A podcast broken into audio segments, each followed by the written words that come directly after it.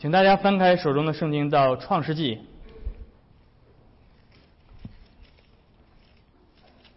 创世纪是圣经的第一卷书。那我们从前两个主日开始，我们进入到创世纪的讲解。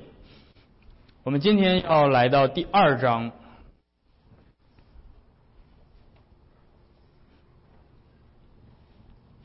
第二章。我们从第一节读到第三节。我们为了更好的了解这个背景，我们从第一章的第二十六节开始读，读到第二章的第三节。由我来读，我们一同来聆听上帝的话。神说：“我们要照着我们的形象，按照我们的样式造人，使他们管理海里的鱼、空中的鸟、地上的牲畜和全地，并地上所爬的一切昆虫。”神就照着自己的形象造人。乃是照着他的形象造男造女，神就赐福给他们，对他们说：要生养众多，遍满地面，治理这地，也要管理海里的鱼、空中的鸟和地上各样行动的活物。神说：看哪，我将遍地上一切结种子的菜蔬和一切树上所结有核的果子，全赐给你们做食物。至于地上的走兽和空中的飞鸟，并各样爬在地上有生命的物，我将青草赐给他们做食物。事就这样成了。神看着一切所造的都甚好，有晚上有早晨，是第六日。天地万物都造齐了。到了第七日，神造物的功便已经完毕，就在第七日歇了他一切的功，安息了。神赐福给第七日，定为圣日。因为在这一日，神歇了他一切创造的功，就安息了。我们读神的话就到这儿。上帝是起初的，也是幕后的。圣经告诉我们说，上帝是阿尔法，也是欧米伽。阿尔法是希腊语的第一个字母，欧米伽是希腊语的最后一个字母。上帝是那位创始者，也是那位成终者。在创造的记载当中，六日创造的一切，并不是毫无目的的、没有计划的，而是所有的工作最终都会定向到一个终点、一个目标、一个创造的意义的最高峰，而所有的这一切的意义的终点就是安息。因此，当上帝自己进入到第七日，圣经说他进入到。这神圣的安息当中的时候，就是在表明整个六日所造的万物、天地、宇宙一切的万物，他们最终的归宿就是上帝的安息。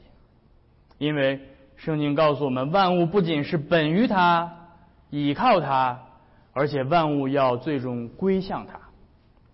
这位阿尔法的创世之神亲自进入到欧米伽的安息之中。来表明这是整个历史的终点，因此末世先于救恩。当我说这句话的时候，你们有没有感到很惊讶？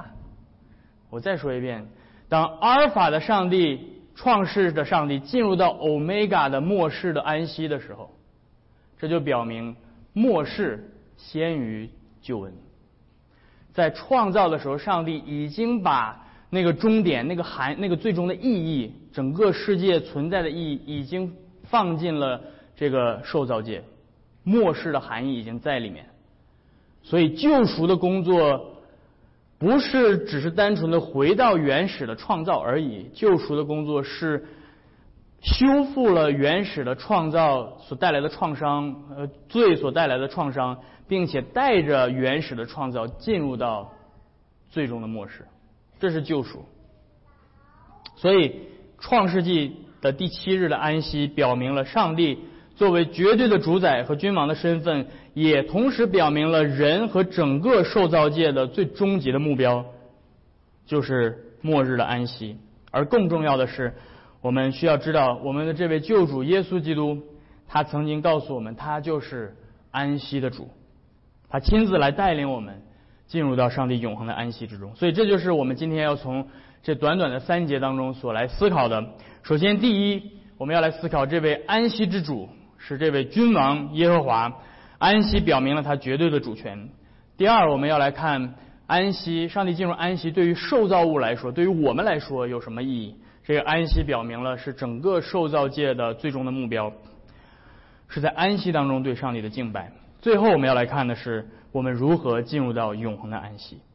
所以我们首先从第一点来看，安息表明了上帝绝对的君王的身份和他的主权。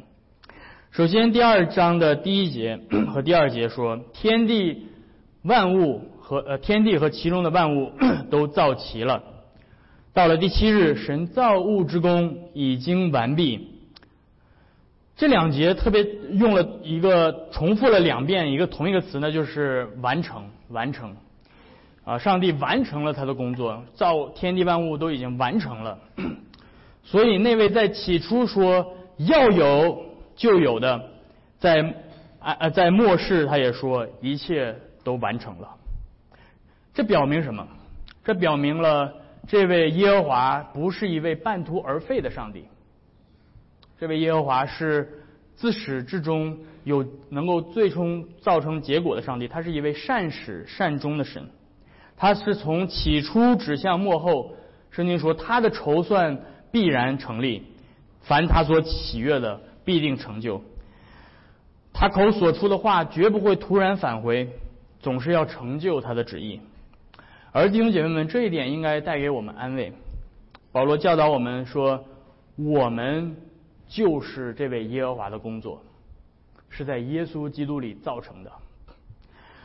保罗告诉我们说，若有人在基督里，他就是一个新的创造。上帝的救赎工作就是他。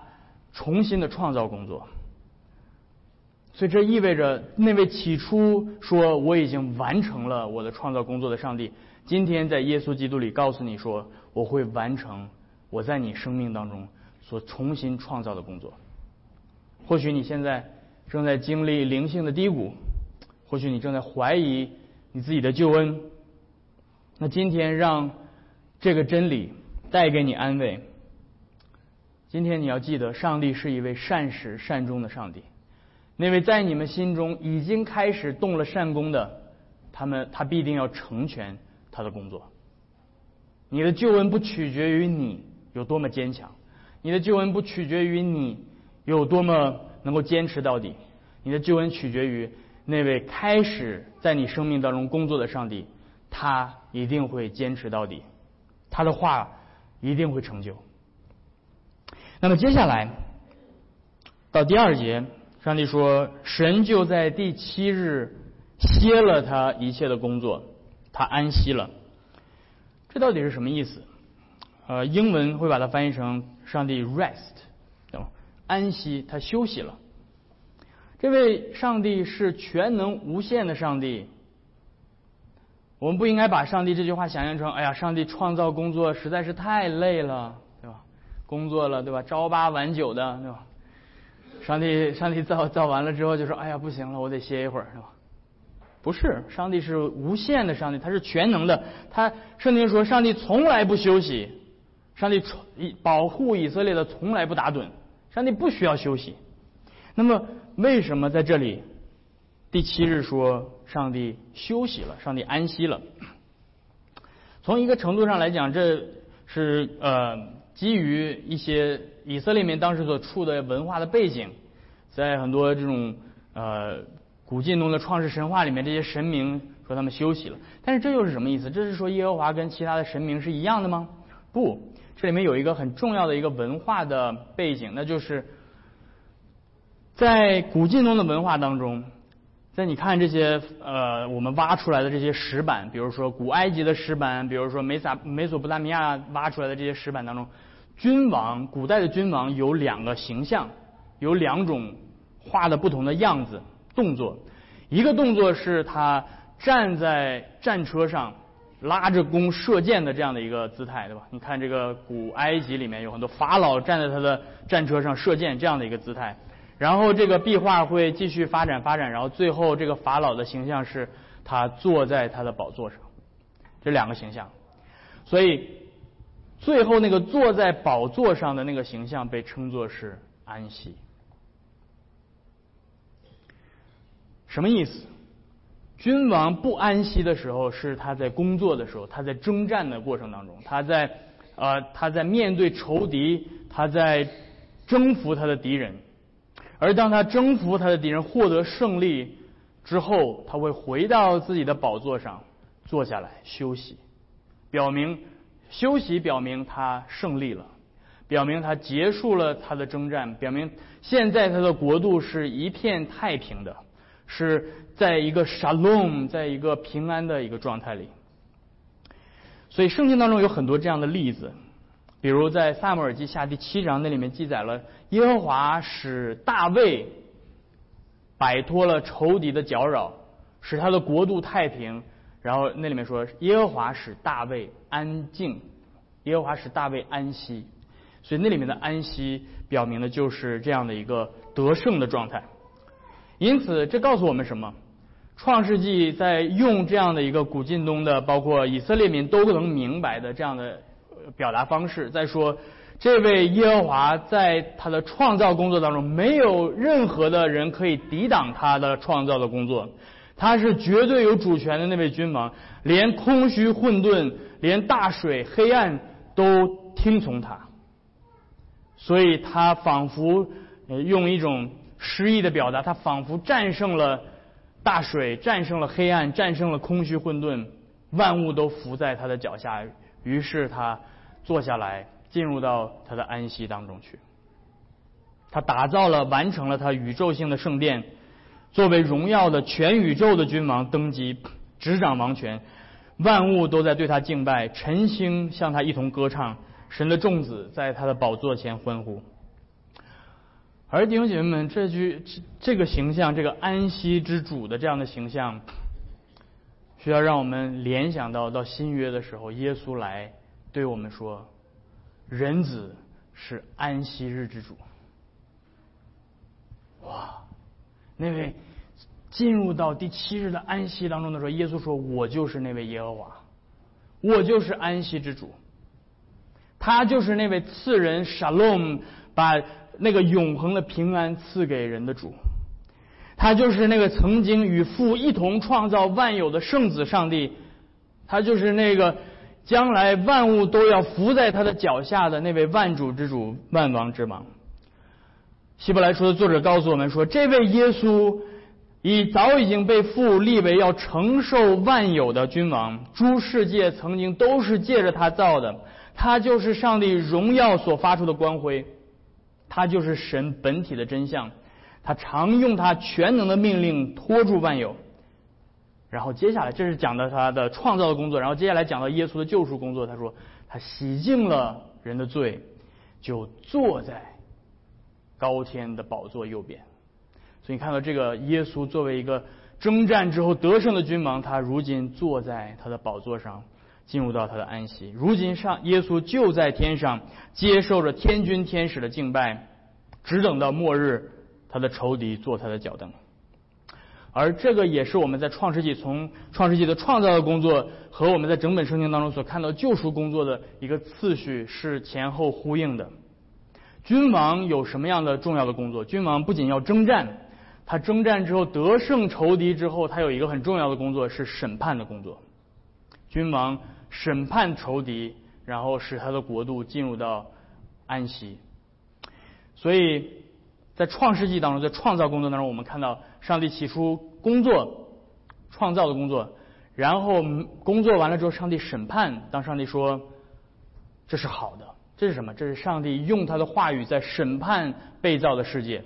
而起初被造的世界是没有被罪玷污的，所以上帝的审判是说这是好的。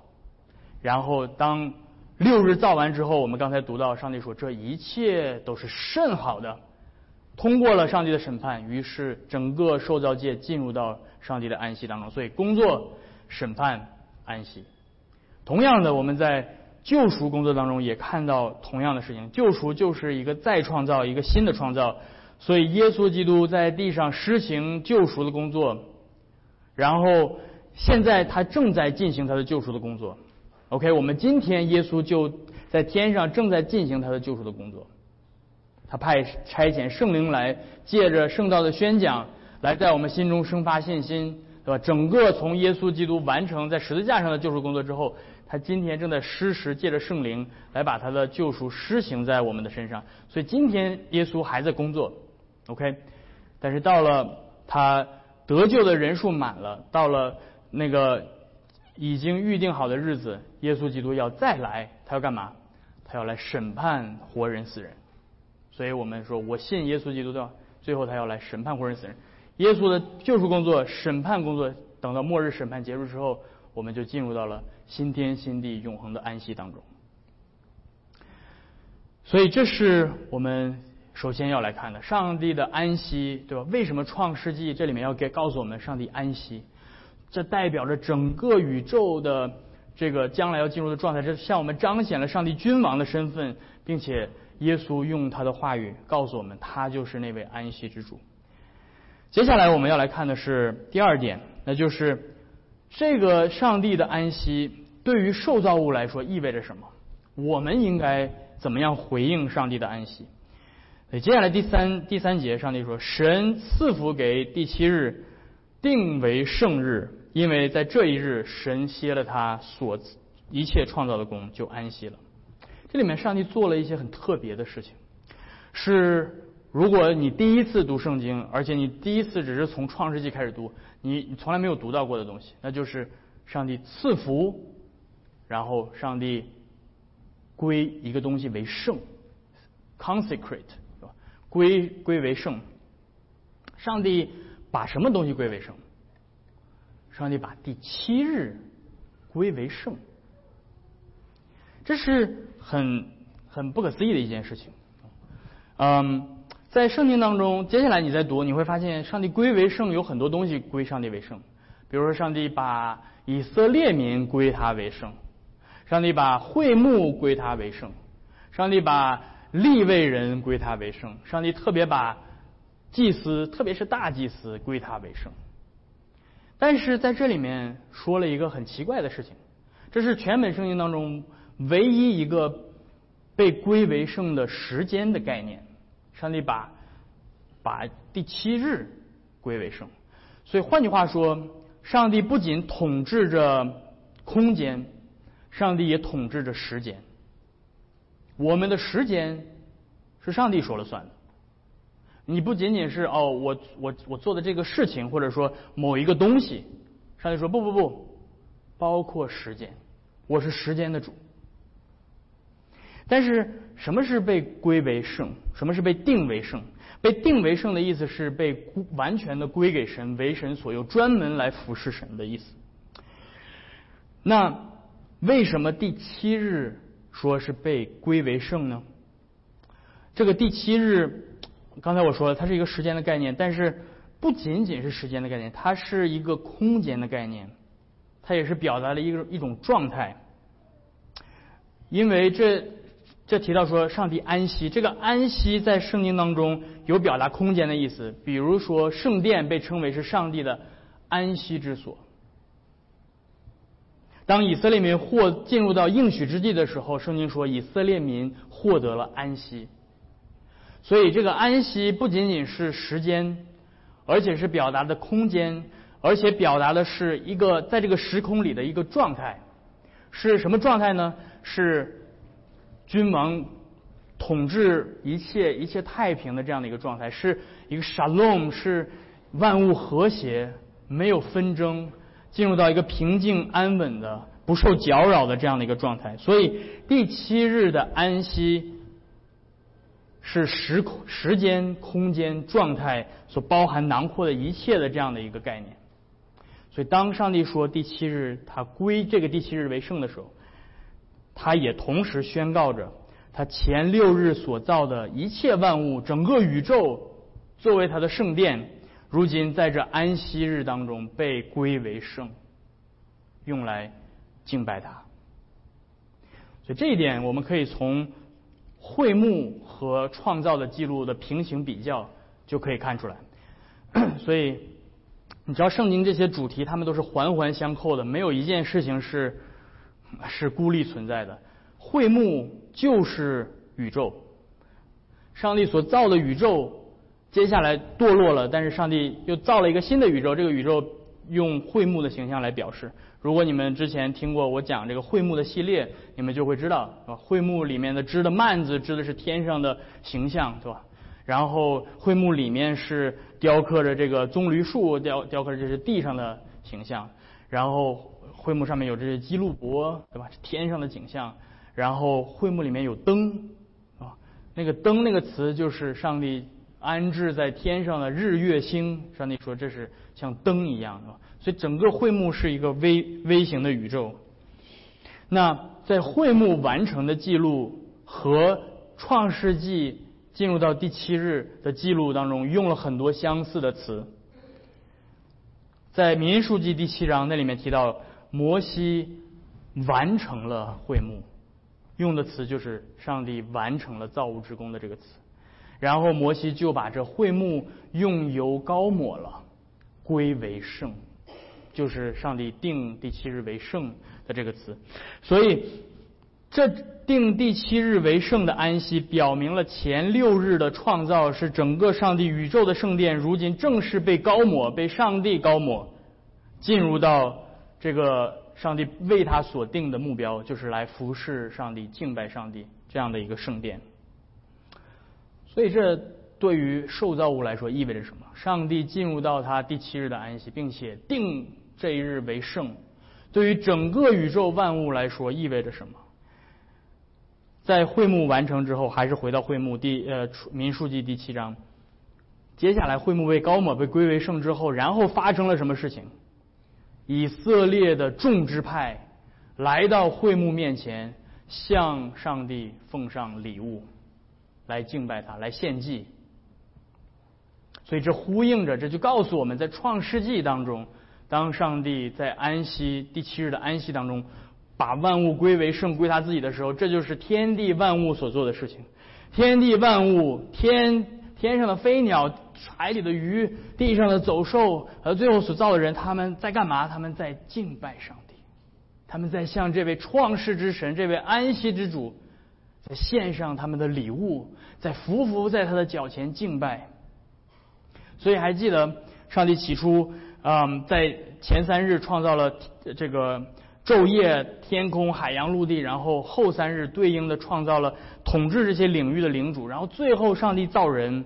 让他说：“你来统治这一切。”所以，上帝在这一天，在第七日，上帝在高天之上的宝座上接受天君天使的敬拜，同时在地上接受他所赐冠冕给的这个人，作为他在地上的代理者，作为他在地上的摄政王，人在这一日向上帝献上敬拜，并且在这一日，上帝把安息赐给。人，所以人贵为这个是全地的君王，但是人也是耶和华所设立的，人是耶和华的附庸王，所以人的主权无法独立于创造并且赐给他冠冕的宗主耶和华。人的责任和呼召就是把创世六日各个领域里的一切受造的荣耀都当做供物，当做礼物。在这神圣的安息当中，摆在创世君王的脚下，然后在他的圣所里瞻仰这位安息之主的面光，与天君天使和万物一同颂赞他。这就是上帝在第七日进入安息对于受造界来说的含义。我们要敬拜，在安息当中敬拜这位欧米伽之主。这就是亚当起初被造的原因，这就是人之所以为人的含义啊！你有考虑过人为啥要存在在这个世界上？人为什么要存在？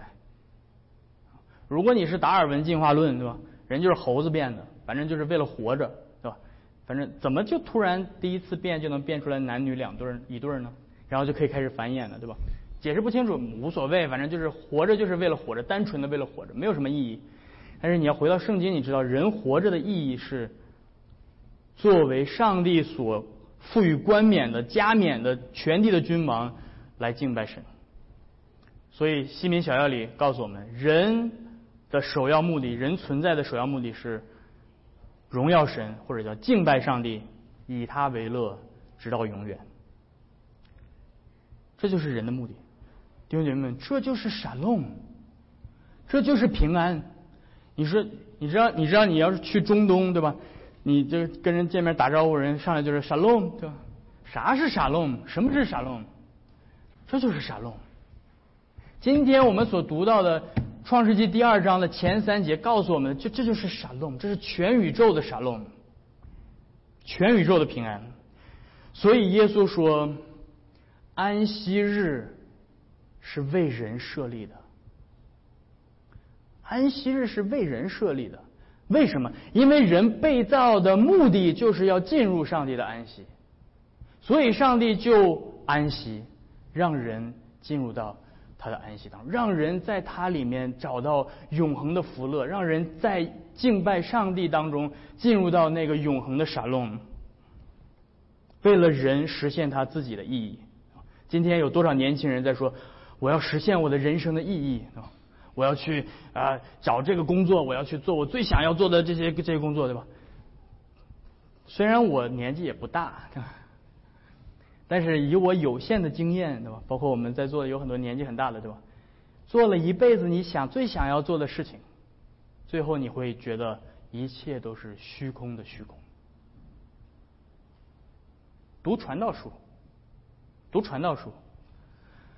他获得了这世上一切，他他能想到的，他是他是耶路撒冷的君王，他拥有至高无上的权柄，他他想要拥有一辈子花不完的荣华富贵，他想要享受的一切的冒险，对吧？有人喜欢我喜欢冒险，我喜欢去看不一样的东西。传道传道者说，这世上的一切千奇百怪的事情我都看过了，万万花对吧？什么这个世上的这些万花景象我都看过了，美女。是吧我都享受过了，一切都是虚空，虚空的虚空。为什么？因为那不是人被造的目的，因为那不是上帝起初造人放在人心里面的那个最重要的意义所在。所以，如果你做基督徒时间久了，你会发现，让你感到最畅快，让你感到。最舒畅，让你让你让你整个的一生感到最幸福、最平安的，就是在主日敬拜上帝，就是来到神的面前敬拜他、享受他、向他唱诗赞美，然后向他祷告，听他的仆人来宣讲他的福音，让知道说我的罪在耶稣基督里被赦免，上帝如今接纳我。并且上帝白白的把他永恒的安息要赐给我，而弟兄姐妹们，这就是为什么你们来到这里的原因。所以亚当起初不必为上帝做什么，上帝已经在前六日为亚当预备好了他所需要的一切。前六日，上帝造了光、日月星辰，上帝造了植物、动物、海里的鱼、空中的鸟。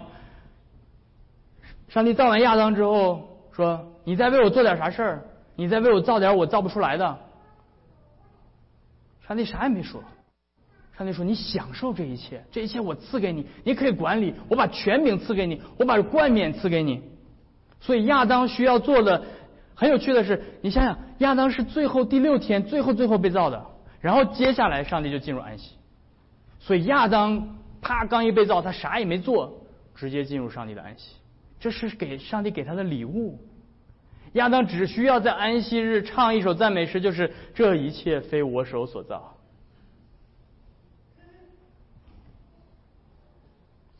来承认这位上帝是他的主，来赞美他，来感恩的心，把这一切的荣耀都归给他。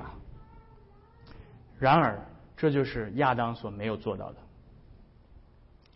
这就是亚当犯罪堕落。的本质，因为他拒绝了这位安息之主的命令。当他伸手去摘那个果子的时候，你要知道，他说圣经说他想要变得像神一样。这是在宣告，他是说，你所赐给我的这一切，我都不在乎。上帝把一切园中的果子都赐给他，上耶和华，呃，然后亚当说，上帝你太吝啬了，就这棵树你不给我？我就想要这个啊，所以他拒绝了上帝的主权，拒绝了上帝作为创造之主、作为安息之主的主权。当他伸手去摘那个果子的时候，他是在表明我的安息不在于神，我的安息在于我自己，我想要获得我自己想要获得的。而上帝，而在圣经当中，上帝把呃人类的罪描写成的一种方式，就是人不肯在上帝面前安息。正是因着人不肯在上帝面前安息，人于是就失去了进入到上帝永恒安息的权利。所以，上帝的审判说：“你要终身劳苦，才能糊口，并且你是本是尘土，将来你要归于尘土。你没有一个最终进入到安息的那样的一个应许。”所以，弟兄姐妹们，你要知道，当出埃及的以色列民，他们来到西乃山，听到这些话的时候，并且你要结合，你要知道，上帝在第四条诫命里面规定以色列民，他们要守安息日，归为圣。而且这个安息日的诫命不仅仅是十条诫命里面的其中一条，而且是其中最重要的一条，因为上帝说，我要把这安息日作为你子子孙孙的标记，表明是我耶和华把你们分别出来为圣。所以，只有以色列守安息日，其他的民族不守安息日，他们不是属神的，而只有上帝的百姓能够享受在这地上的安息。所以你要知道，这是多么反合的一件事情。因为如果我们可以用任何的词汇来描写以色列民当时的状态，要记得他们在埃及是干嘛的？是奴隶，是在埃及的铁杖之下没有安息的。一天对吧？什么叫什么？二十四小时，一周七天，无休止的，不停的在做工作，不停的在工作。他们在奴役这些以色列民，而这位拯救把他们拯救出来的上帝，竟然把安息日作为他们的标志，作为他子民的标志，放放在他们身上。你们是一群安息的百姓，你们不是一群为奴的百姓。我不是把你们呼召出来做奴隶的，我把你们呼召出来是让你们安息的。因此，摩西这样教导你，想想他们已经做奴隶做了四百年，所以，对吧？我不知道你们养成一个习惯可能是很困难，但是四百年足够了。所以在他们的世界里，在这些为奴的以色列民的世界里，没是没有休息的。他们认为他们生来就是一定要不停的这样这样这样这样这样一直在做。有点像华人对吧？啊，你这你去那个广东什么对吧？东莞什么这些这开工厂的哇，天天这这个工人来了之后，一天只能睡四个小时，起来就开始啊开始等。但是上帝呃借着这样的安息日的命令，在告诉以色列民，安息休息不是一件可耻的事情，不是懒惰，在。顺服上帝的命令安息是神圣的，这是上帝赐给他们的享受。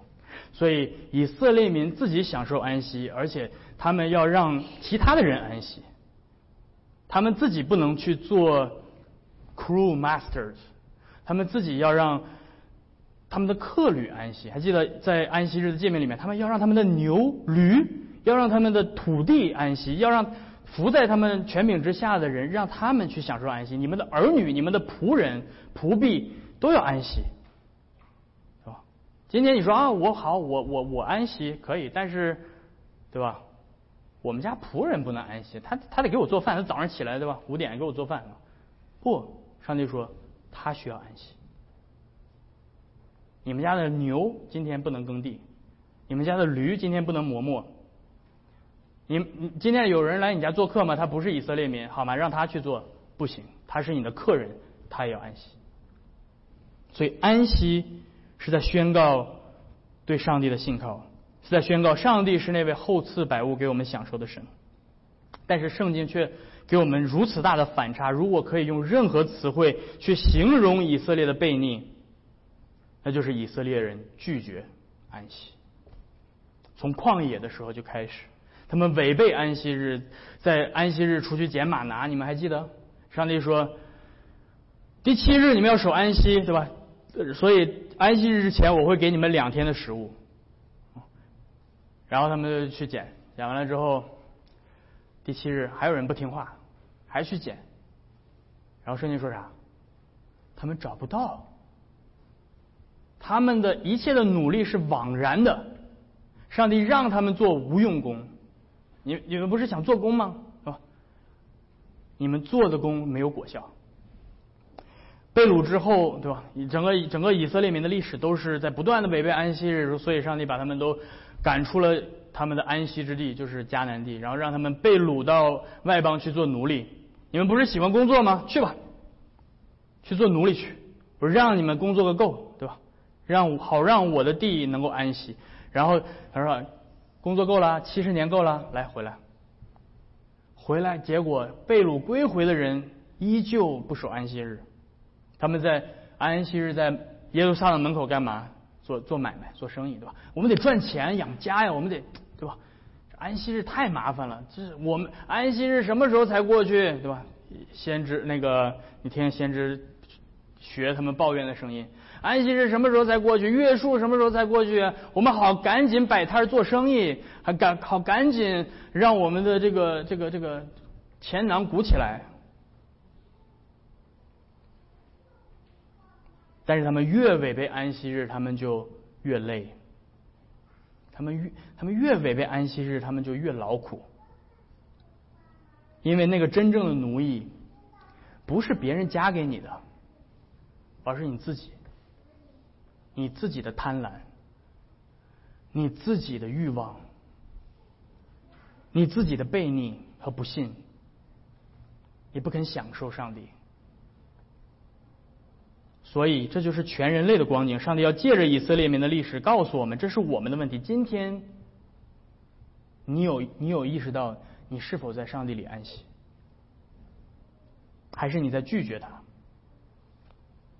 而的确，在亚当里，我们都有这样的有罪的倾向，去拒绝在上帝里安息。那么，我们该如何回到上帝的安息里？所以，这是我们最后要思考的：我们如何进入到那永恒的安息？这永恒的安息。我们在亚当里失去了，但是这位安息之主他蛮有怜悯和慈爱，他亲自带领我们进入到那永恒的安息。注意到在这三节里面，没有像前面六日那样提到说有晚上有早晨，所以这表明什么？这表明这一日第七日是永恒之日，是上帝进入到他永恒的安息。而希伯来书的作者也这样证实，他说。那上帝在第七日的安息，就是我们将来要进入的永恒的安息。这一日是为上帝的子民所存留的日子，就是那荣耀的新创造的日子。而那位与父同为创世之神的，也同为安息之主的圣子上帝，我们的救主耶稣基督，他来亲自带领我们进入那安息，带领我们真正摆脱真正的出埃及，他使我们摆脱罪和死亡的奴役。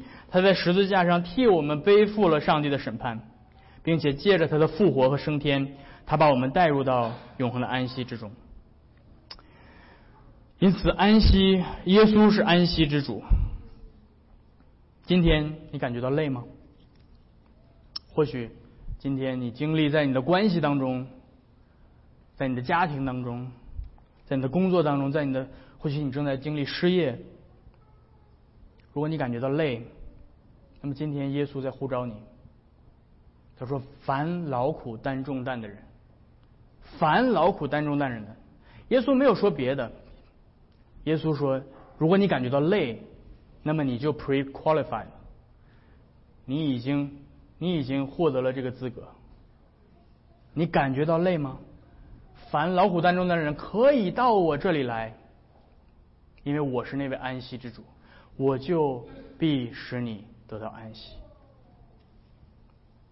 所以弟兄姐妹们，今天我们借着这段经文看到了我们的救主耶稣基督就是那位绝对的君王，曾经创世并且进入到永恒安息的主，并且我们也看到那个将来永恒的安息就是整个世界全人类被造的最终的目的，而我们也看到这位安息之主亲自。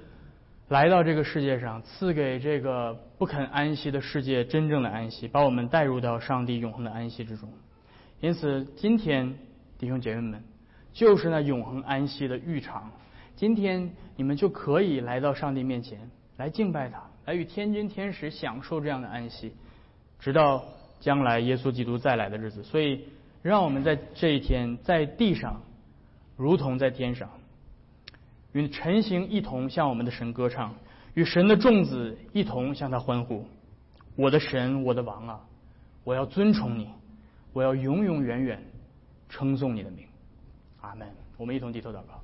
天父，我们来到你的面前，我们感谢你在今天借着你的话语来告诉我们，主啊，你创造我们的目的是要叫我们进入到那永恒的福乐、那安息之中。尽管我们在这世上因着我们的悖逆时常的远离你，在这地上终身的劳苦，但是你已经借着你的爱子耶稣基督来为我们成就了那永恒的安息，把我们带入到永恒的福地。因此，我们祈求你继续叫我们的信心刚强。仰望他，依赖他，叫他叫我们知道，我们在这地上的生活都是因着他的恩典来托住我们。所以我们祈求你，借着接下来我们要领受的圣餐，来坚固我们的信心，好叫我们知道我们是被他所喂养，被他所医治。我们这样的祷告祈求是奉靠耶稣基督的名，阿门。